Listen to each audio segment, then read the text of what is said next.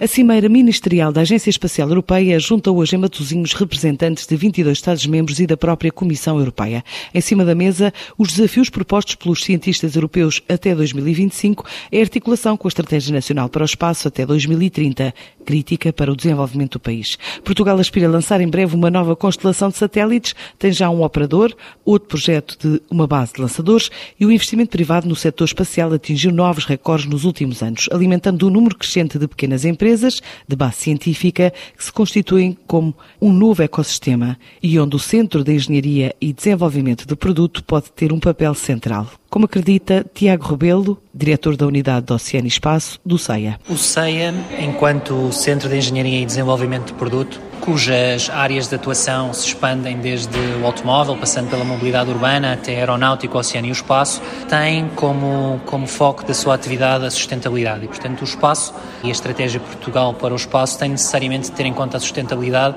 em três grandes valências. Por um lado, a sustentabilidade ambiental, e, e hoje compreendemos que, de facto, a utilização do setor espacial como elementos de monitorização e de previsão daquilo que são as alterações climáticas é vital para o controle e para a regressão destas, destas alterações, pois a sustentabilidade do ponto de vista económico e também a sustentabilidade do ponto de vista societário e da sociedade.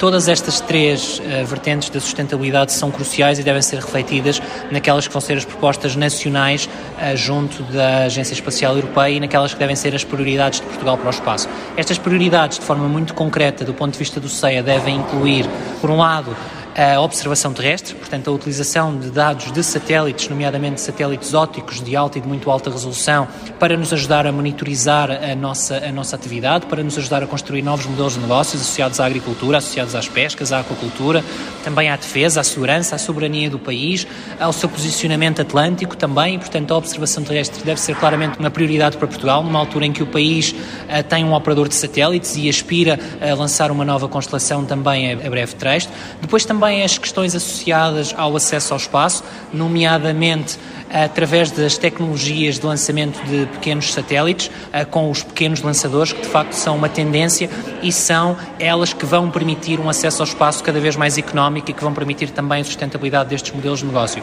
Depois Portugal pode ainda beneficiar ainda do seu posicionamento estratégico, quer um, ehm, Portugal continental, quer uh, de, dos seus arquipélagos, portanto o arquipélago dos Açores e o arquipélago da Madeira, cuja posição uh, geográfica tem de facto uma significativa mais-valia, quer nas iniciativas associadas ao acesso ao espaço, quer naquelas associadas aos novos modelos de negócios. E, portanto, estas devem ser, na nossa opinião, as prioridades de Portugal para o espaço e aquilo que esperamos é que a Agência Espacial eh, Europeia compreenda e aceite que é preciso humanizar o espaço, é preciso dar voz àquelas que são as aplicações do espaço que têm um impacto aqui na Terra e é preciso comunicar cada vez de forma mais assertiva e melhorada a importância do espaço para a nossa vida aqui na Terra e para a nossa vida uh, neste planeta e para aquela que são as perspectivas do nosso futuro. Açores, Madeira e continente podem então representar uma mais-valia nos negócios europeus para o espaço, de acordo com o CEA, e negócios mais humanizados para o futuro das novas gerações.